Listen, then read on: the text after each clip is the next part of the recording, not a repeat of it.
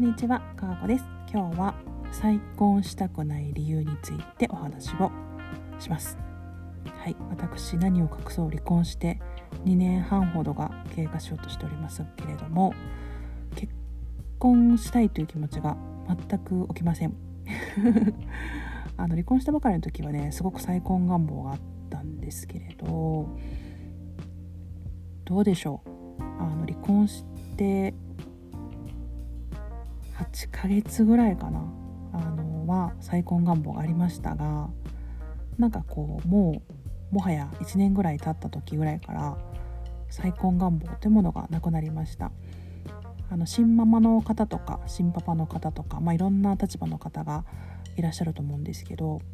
再婚願望がないという方の方が私の周りでは多いような気がしています。でまあもちろん婚姻関係じゃなくてもいろいろな形で一緒にいるということが割と自由にできるようになったというのもあるかもしれませんけど私が再婚したくない理由を今日はいくつか述べていきたいなと思います。あの実際に、ま結婚していた時にあのそんなことを考えたことは全くなかったんですよ。もし離婚したら再婚したいかどうかなんて考えたこともなかったですし、まあ、これは本当に離婚してみないとわからないところなのであのお話をしていきたいなと思います。私が再婚したくない理由ナンバーワンは何だと思いますか？何だと思いますか？これはですねあのもうナンバーワンダントツですこれ。名前を変えたくないです。もうね名前変えるの大変なの。本当に大変。あの結婚した時も大変でしたけど離婚した時の名前変えるの本当に半端なくてあのこれが億劫です。あの20代で結婚していたのでこうあの社会経験の幅みたいなものがあまりなかったのでまあ名前を変えるって言ってもなんか通帳とか運転免許証とか、まあ、なんかそんなようなものだったんですけどあの35で離婚した時は、まあ、証券会社だえーとまあ、資格とか免許証の類の名前あの持っているそういったものが多くなっているので、まあ、そういったものも全てですしあの、まあ、クレジットカードも何枚も持っていたりだとかもしますしなんやかんやと名前の変更がとっても多いです。で一人暮らしをし始めたのでえーと、家の契約をする時はこっちの名字でももうあのなんだろう何かかガスとか水道とかの契約はこっちの名字になるとかなんかそんなようななんかこうある程度の時系列でまたいでいるのであのそういうことが出てくるんですよね。ってなるともうぐっちゃぐちゃですよ名前とかぐっちゃぐちゃだしきちんときれいに全てが揃うみたいなことってなかなかなくて私は性格上もなんか嫌だったのでピチッときれいにしたかったんですけれどもいまあ、未だにパスポートとかも前の名前のままですし、まあ、でもパスポートぐらいかな。もう細かいこと言ってしまえば病院とかのこう何て言うんでしたっけあのカード。みたいなやつとかももちろん旧姓のやつなんかいっぱいありますし本当にあの大変で私は実はその結婚していた時の後半ですね。あの通称利用というものをしておりました。自分の名前の表記を変えていたんですね。その名字に合わせて名前の表記を変えるというもう大変あれですね。あのその時会社員だったので会社からしたらなんでこんな面倒くさいことをこの人するんだろうみたいなそういったことをしていたわけです。でも自分の生まれた時の名字に戻ったらもう通称なんていうのは必要なくてもう完璧な完全な名前を私は親からもらっているんですね。なので名字と名前に何も手を加えなくても完全な名前なんですね。なのでこの名前でいたいなと私は今思ってます。で、ま、夫婦別姓ができるのであればちょっと再婚してもいいかなって思うんですけど名前を変えなきゃいけないって思っただけで私はあの結構嫌です。自分の名前に多分こだわりとうーんまあ、好きなんでしょうね。自分の名前が。あの名字と名前が好きなのであのそんな風にしたくないなと思ってます。で2点目ですけれど親が増えるです。はい。あの、やっぱり親が増えるって大変だなと思うんですよ。自分のうちはまあまだありがたいことに両親が健在ですでもし結婚した相手にまだ親がいてご存命だった場合は今親2人ですけどさらに倍になるんですよ。もうね私はあのそんなにキャパが大きくなりませんしあの親が増えるということは、まあ、私も結婚時代経験したからこそなんですけれどあの気を使う相手がめっちゃ増えるんですよ。なんかあっちを立てればこっちが立たずみたいなことってあったりもしますしあのやっぱり生きてきた歴史が長いのでなんかこう分かりにくいことが多いんですね。で理解がしづらいしで私も自分自身もいい年齢なのでそうなってくるとそのもし再婚する相手の親さんもあの私の親とか世代それ以上ってなってくるとあの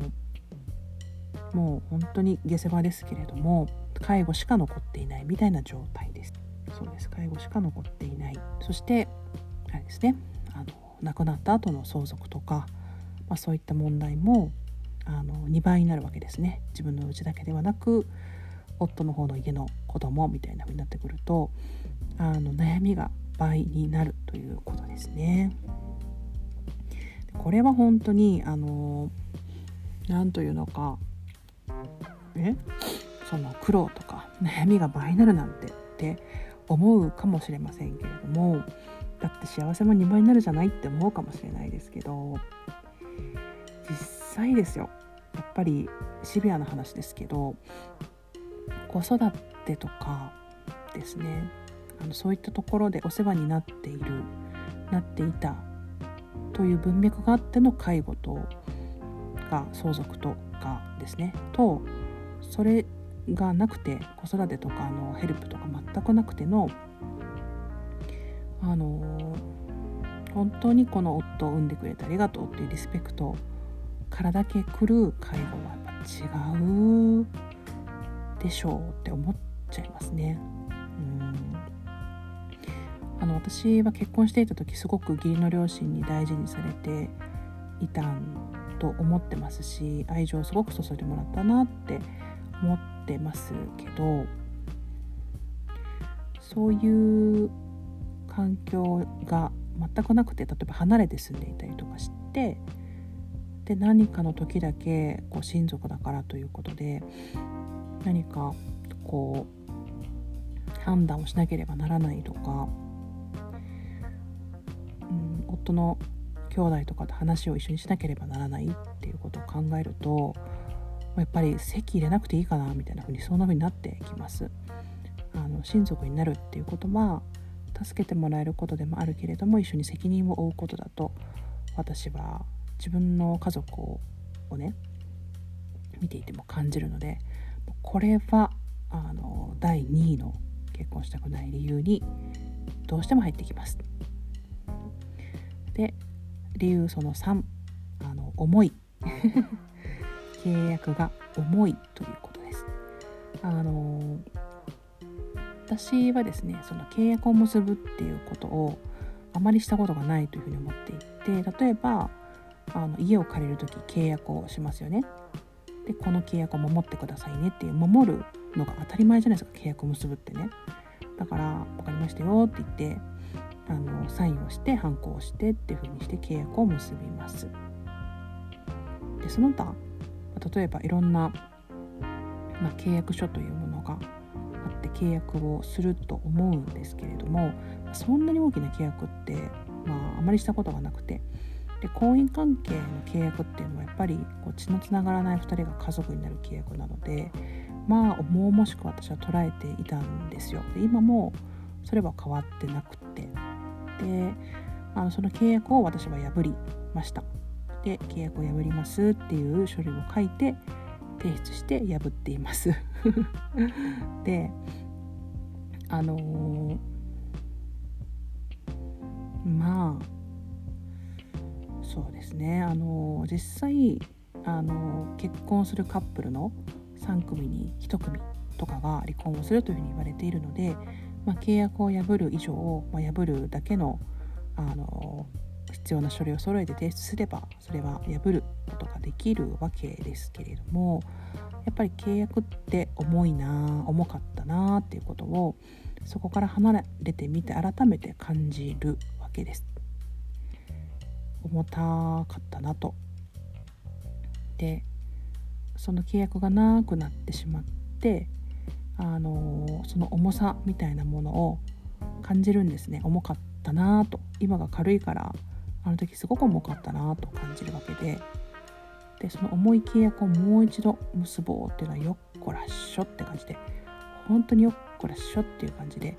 あのスイスイスイとやっぱりいかないわけです。なのであの願わくばやっぱり婚姻関係でない形っていうのが私はいいなと思ってしまいます。でもしこの先ですねもう本当に心を動かされる相手がいて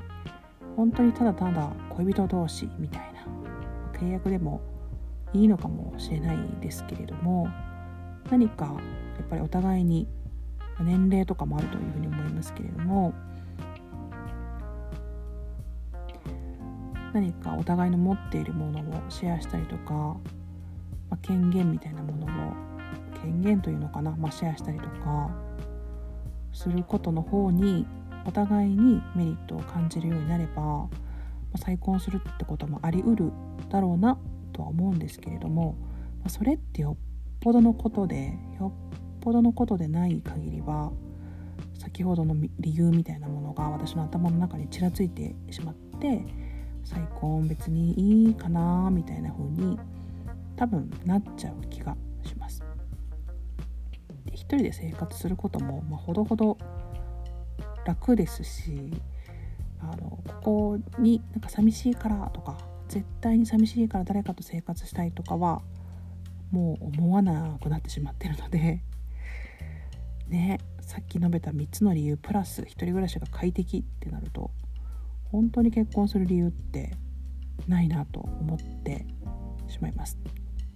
周りにいるバツイチの方新ママの方新パパの方結構いますけどやっぱりみんな再婚願望がない派の方が多いかななんて思います、まあ、結婚した年齢とか離婚した年齢とか、いろいろあるかもしれないですけど一人でも生きやすくなってしまったがゆえにかもしれませんけど。いや本当にだから結婚そのものをする人が多分もっともっと減ってくと私は思ってますしたまにですね本当に若い方とかと話すと結婚願望鼻からないですみたいな人も結構増えていますし中学生とか高校生の子とかにですねたまにインタビューをしてみてもなんかそうやって言う子も増えてきていてなんか YouTuber さんの影響なんだみたいなことを話してくれた子もあのいました。そういうふうに自由に暮らせるとか誰にも縛られずに発信活動できるとか なんかそういう姿を見て自分の親とかとね比べてみてああなんか自由でいいなみたいな風に思って結婚したくないなみたいなことを思うみたいなことを喋ってくれた子がいてあそんな風に思うんだみたいな風に感じたりもしました。というわけで今日は私の再婚したくない理由についてお話をしました。かーこでした。さよなら。